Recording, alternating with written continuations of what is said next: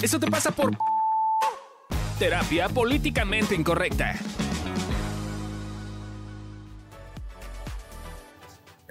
¿Qué hongo, mi champiñón? ¿Cómo estás?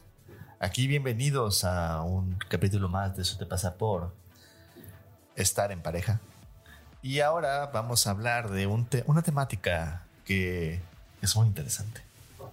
No voltees tu cara, Oh. cuando volteas tu cara ya no se oye directo y entonces se Entonces escucha escucha como que se escucha como que de repente desaparezco. Vuelvo a aparecer y desaparezco. Sí te y pasa. Y te pasa mucho. Entonces no me veas a mí, amor. Ya Está sé bien, que me ya quieres no te veo, no te veo. A ver, Voy a ponerme un espejo aquí para poderte ver. Me Ahí está el espejo enfrente, No, Fabiru. me veo a mí mismo.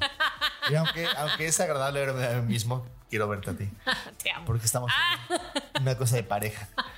Pero bueno, Ah, por cierto, yo soy Adri Carrillo. yo soy Fabio Valdés y hoy estaremos hablando de la cercanía y la lejanía en las relaciones de pareja.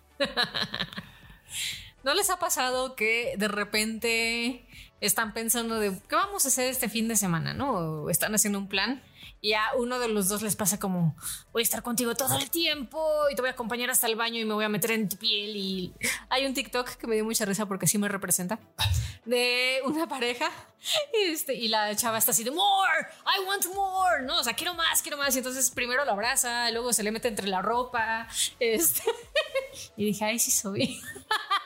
O sea, a veces me da como una, yo digo, fabitis, o sea, como que me pongo súper needy. Inflamación del Fabio. Ese, ese ya lo tengo de forma permanente. Ese- Tienes un Fabio inflamado. Pues sí estás, mi amor. Ya sé, ya sé. Yo sé. Bueno, pero lo que quería decir es que me, o sea, me da como esta, que me pongo súper needy y quiero estar con él literal todo el tiempo así de, eh, por ejemplo, antes, o sea, me encanta, por ejemplo, meterme, meterme a bañar con Fabio, pero pues nuestro baño es muy chiquito y no cabemos. Uy, qué Es- triste. Y entonces Fabio, por ejemplo, es el lado contrario, o sea, él Soy, necesita. soy una persona privada que necesita de sus espacios también y de sus recargaciones de, de- de pila y cosas. Entonces, de repente que esté todo el tiempo encima de mí, este, aunque se agradece porque siento el amor, de repente es demasiado amor. Ay, claro que no. Entonces me, me recuerda un poco. Había una caricatura que se llamaba. Los, sí, eran los Tiny Toons donde estaba Elvira, ¿no? Sí, eran los Tiny Toons, eh, que eran básicamente los Looney Tunes versión chiquitos. Y había una personaje que se llamaba Elvira, que básicamente agarraba a los Looney Tunes y los abrazaba y casi casi hasta matarlos. Ah. Los ahorcaba. Este, eso es el ejemplo de un amor y una cercanía muy cercana. que no es tan cercana. Eh, pero esto es normal. O sea, en relaciones de pareja siempre va a haber una persona que es mucho más tendiente a estar cerca y una, una persona que tiende a estar mucho más lejos. Incluso hay personas que en una relación pueden ser las que son cercanas y en otra relación son las que son lejanas. O sea, no te, no te creas esta idea de que a lo mejor tú siempre vas a ser la persona lejana o siempre vas a ser la persona cercana, porque cambia en función de la relación de pareja. Y hay relaciones donde se equilibran bastante bien las cosas. O sea, hay a ratos donde quiere estar cerca y a ratos donde quiere estar lejos. Y creo que también no es, no es una característica de la personalidad. O sea, a, la- a tú mismo dentro de la misma relación puede ser que tengas momentos en los que quieres mucha cercanía y que estés muy needy y muy elvirita como yo con Fabio. Y puede ser que también tú mismo digas, no, y no quiero, no. También ha pasado que de repente Fabio se pone así medio rarito y está encima de mí todo el tiempo. Y en ese momento en particular, yo necesito más espacio. Y, y es, es raro, ¿eh? La verdad es que es lo que, lo que menos ocurre. En general es al revés. Pero, pero también pasa, ¿no? O sea, no, no lo vuelvas como un, ah, yo soy así siempre voy a ser así, y todas mis relaciones así. Y, y fijo, es algo que depende completamente del contexto, de cómo estás en ese momento, de si está pasando algo en, algo en tu vida, etcétera. Entonces, lo que no queremos es que uses esto de pretexto para decir, es que yo soy una persona distante en las relaciones. Entonces, pues hasta para allá. No, o sea, más bien nota qué es lo que te pasa, nota el contexto, ve qué es lo que sucede.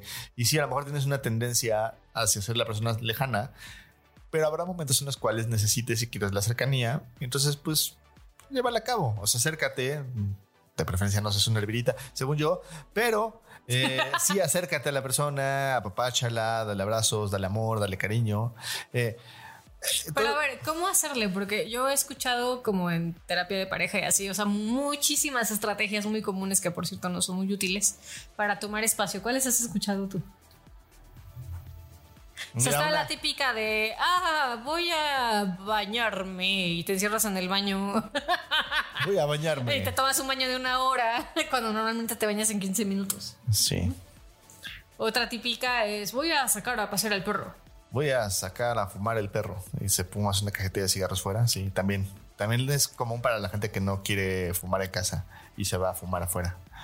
Eh, pero yo creo que una clásica, o sea, porque tenemos esta idea, ¿no? Una idea un poco medio tóxica de que las relaciones de pareja, cuando estás con tu pareja, tienes que estar todo el tiempo con tu pareja, ¿no? Así, cada vez que tienes tiempo y espacio, tendrías que estar con tu pareja, porque es tu amor y tendrías que entonces querer estar todo el tiempo con, con él o ella. Y esa idea luego puede ser una cosa bien contraproducente porque entonces las parejas se forzan a estar juntas. Yo por eso trabajo con el mío. Y entonces cuando quieren tomar distancia, la única forma que encuentran a veces de tomar distancia es pelearse. y Ah, sí. oh, gran desastre porque no tomas distancia. Si no me crees, o sea, tú puedes estar peleado con alguien, entonces no lo ves. No, no está en tu mismo espacio. Tú estás fuera caminando en la ciudad, pensando en la persona. Por lo tanto, no hay espacio. No estás creando un espacio porque al final de cuentas está presente esa persona todo el tiempo en tu cabeza. Entonces, no es una buena estrategia para tomar espacio el estarte peleando con tu pareja. Sí, no, no suena bien. ¿Cuál otra? Estoy pensando. Eh, estas estrategias insanas. Eh, pues sí, pelearte. eh, pues no hablar las cosas y más bien como hacer como que desaparecerte, inventarte juntas, inventarte proyectos, Ah, inventarte circunstancias, ¿no? O sea, como en vez de decir, oye, necesito mi espacio, cosas, A mí ¿no? me ha pasado, está muy cagado, que llegan este, a veces y es que es que me pone el cuerno y tú, y pues, ya preguntando por qué dices o cómo sabes o, o en qué lo ves. Es que lo- llega tarde de trabajar, pero yo ya sé que no tiene juntas y que sale a tal hora, pero llega una hora después. Y entonces se mete al baño y se tarda un montón. y, y el güey solo estaba tomando espacio. Y yo así de no manches, güey, no, dile, no. Estás aquí generando un pedo eh, con tu mujer paranoica y cuando en realidad lo único que necesitas es que no esté encima de ti porque se parece a mí y es muy needy, ¿no? Entonces, si tú eres una persona que necesita espacio, aprende a pedirlos, ¿no? Aprende a hacerlos, aprende a pedirlos. Eh, en un próximo, una, una próxima misión te daremos un ejercicio y te explicaremos un ejercicio dividido en dos para que puedas llevar a cabo un poquito más claro este tema de la distancia sana en las relaciones de pareja. ¿Tienes alguna cosa que Mm, Sí, no sean como yo. Bueno, es divertido, pero pobrecitos, luego sufren. Ay, la, la tristeza de vivir con una Elvira es que vive, mueres asfixiado de amor. La, la ventaja es que siempre habrá amor en tu vida. Te amo. Yo también te amo. Muy bien, chicos, pues eso es todo. Nos veremos pronto.